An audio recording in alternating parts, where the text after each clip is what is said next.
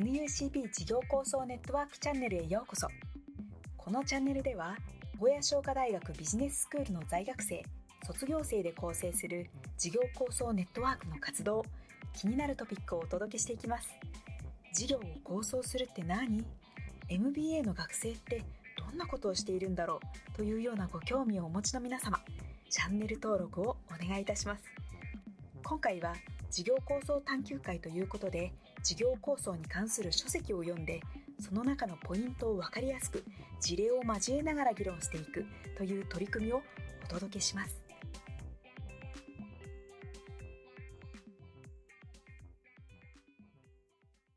えー、では次行きましょうかね。えー、っと次は組織的な知識創造プロセスということで、えー、抜き出していただきました。一旦酒井さんに戻します。はい。えっと、これまではですね、あの0から1を、まあ、生み出していくといったところですけれども、その生み出したものを、まあ、事業っていうのを、まあ、前者に展開していくという手段、メソッドとして2つありまして、1つ目がカタカとナレッジ共有、2つ目がリボンモデルというものがあります。1つ目のカタカとナレッジ共有に関してですけれども、えーまあ、これまでですね、あのえー、と成功した、まあえー、と卵から孵化をして、でそれが事業化して育っていったといったような中で、まあ、勝ちパターンっていうのがあの見出せてると思うんですよね。でこの勝ちパターンっていうのを、えーまあ、全体に広げていくっていう仕組み化として、えー、カタカというのがあります。で、それまであの価値 KPI っていうものを、まあ、上げるためにこう効果的だった取り組みっていったものの、まあ、成功事例をですね、あの行動分析をして、えー、特別な誰かじゃなきゃできないことではなくて、あの誰もが真似できるような型に落とし込んでいくと、えー、いったようなことが、あのえー、一つ目の型化といったものになります。はい。よろしければもう一個、リボンモデルもいっちゃいましょうか。はい。えー、リボンモデルですけれども、あのリボンモデルっていうのはですね、これもあのリクルートの中で共通的に使われているあの言葉だったり、フレームワークだったりするんですけれども、あのリボンですよね。あのま、皆さんイメージするリボン。あの真ん中に結び目があって、え両サイドにこうあの蝶々のようになっていると。えまあ、いわゆる蝶ネクタイのような形のものなんですけれども、えー、まあ、それをあのイメージしたものですが、左側にあの個人とか一般の消費者、カスタマーっていうものを置いて、えー、右側の、えー、には、えーと、企業とか事業者ですね、っていうものを置きます。で、両者をつなげる結びの結び目の部分に、えーと、リクルートが存在しているといったようなイメージになるんですけれども、あのまあ、左右両サイドの端でですね、あの個人とか企業っていうものをリクルートはこう集めまして、でその両サイドの、えーまあ、両者をですね、行動をこう起こさせて、動かして、で中央でそれをマッチングしていくという、いわゆる結び目の部分の役割をリクルートが担っていきますと。でまあ、いわゆるこうあの両者をつなぐっていうビジネスモデルからすると、えーまあ、それをイメージ化したものではあるんですけれども、リクルートっていうのは、あのまあ、この両者にとどまらずですね、あのまあ、一旦それが事業として成功した後には、じゃあその結び目から派生して、その両端のですね、えーと、先にも思いを馳せてですね、あのその先への拡大っていうものを、えー、イメージする。えー、一つの案件だけではなくて、えー、そこから産業全体とか社会全体に広げていくっていうようなフレームワークがあり、まあ、そういった考えが根付いているといったところになります。ありがとうございます。カタカとナレッジ共有リボンモデル。えっと、我々が、まあ、この辺からこうパクれる、お土産として持って帰れるとしたら、どんなことがありそうですかね？あのまあ、もともとリクルートという会社は、まあ、いわゆる情報産業を、まあ、ある意味日本でこう根付かしてきたあの企業の一つだと思うんですね。で、まあ、あの一番最初はあの就職情報誌ということで、まあ、あの就職情報誌がない時代は、えーまあ、実際その学生がですね、就職するときには、その企業の情報ってどこにあったかっていうと、まあ、それこそ本当大学の掲示板とかですね、うん、あの、まあ、本当に教授から情報をもらってですね、まあ、あのそういう採用の、おまあ、企業なんかをこう、ちょっと斡旋してもらったりとか、まあ、そういうのが主だったと思うんですけども、まあ、あの、そこを、まあさ、さっきのこのリボンモデルで言えば、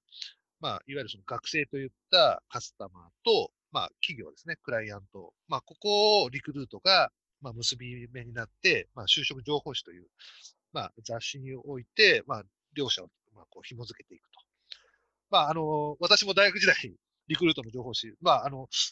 雑誌分厚、当時すごい分厚い、まあ、ちょうどバブルありましたね。超、ありましたね。10センチ、10センチちょっといいですか？ありましたね。まああれがた、ただでもらえるんですよね、学生。あの、あの情報をただでもらえるっていう、そういう仕組み自体も、まあ、バブルなんでね、まあ、本来ああいうものは絶対お金を払って、まあ、得るものっていうところを、まあ、学生はただで、まあ、企業から、あのね、あの、広告、まあ、いわゆる企業情報として広告を取ってと。だからそういう、えー新たな、本当に、まあ、企業理念じゃないですけどね、あの、価値というものを、このリボンモデルという、まあ、フレームワークの中で作り出すと。で、もう一つは、あの、情報産業という部分では、まあ、もっと古いですね。まあ、例えば帝国データバンクとかですね、まあ、そういう、あの、情報を、あの、価値として、えー、なり合いとしてやっている企業ってあると思うんですけども、まあ、リクルートはやっぱそこにとどまらず、まあ、そこから今度はこの型化とかナレッジっていう話になっていくと思ですけども、まあ、新たなニーズがあれば、まあ、ニーズとかですね、まあ、いわゆる負負ですね。あの、リクルートで。負があれば、まあ、それを見つけ出し、えー、まあ、やはり情報産業っていったところにやっぱりこだわりながらも、どんどんどんどんこうドドメインをですね、広げていって、まあ、あの、様々な、こう、結び目となってですね、まあ、新たな事業をこう作り上げてきていると。まあ、ここがやはりリクルートの凄さかなというふうに思いますね。そうですよね。なんか、あのーまあ、NCB の授業でもあの学びましたけど、まあ、横展開することによる価値っていうのは、その例えば、えっと、A っていう個人の人が、えっと、様々なドメインのところに、えっと、リクルートを活用していると。そうすると、リクルートとしては、えっと、その ID を、えっと、紐付けて、えー蓄積する。で、その蓄積した情報を活用する。あの A さんっていう人はその、どういう生活習慣、どういう行動様式、どういう趣味を持っていて、えーっと、まあ、A さんには、こういうような提案をししたらいいんじゃないかみたいなのを、まあ、蓄積している。まあ、Amazon でいうところの、おなんか本を買ったりすると、他の人はこういう本を読んでますよみたいなのを、こう、向こうから提案してきて、えーあ、そうだなそあの、読んでみようかなって思うようになるみたいな。まあそのドメインを横展開して ID を紐付けて、えーもうその人をがっちりファンにさせるっていうところまで、えー展開してるっていうところがあるのかなというふうに思いました。はい。あとなんかこう気づきございますか？酒井さん、あの、上乗り、上乗せさせていただいてもいいですよ。ありがとうございます。はい。まあ、まさにあれですよね。あのーこのナレッジを、まあ、えっ、と、共有していくっていうところとかは、まあ、第1回で学んだ積モデルの仕組みそのものですので、はいはい。あの私たちが学んでいることを実践されているっていうところが、あの、現れてるなと思って、あの、非常に1回、2回の勉強が紐づいてていいなと思って。そうですね。私も積モデルであの言うと、このリボンモデルっていう6文字が積モデルの究極の姿だなっていうふうに感じるところがあって、たったこのリボンモデルっていう6文字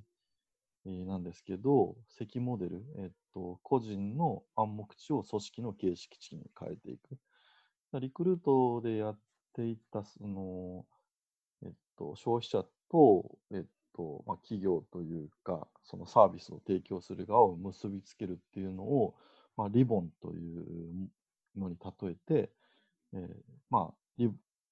その真ん中にリクルートが位置づけられるんだよ。だリボンなんで、片方だけが満足してもダメで、両方ちゃんと満足しないとダメだよっていうところを、たった一言のリボンモデルっていうことのに集約して、その言葉を共通言語としてきちんと組織に根付かせて、リクルートとしてはこのリボンモデルを横展開していくんだよ。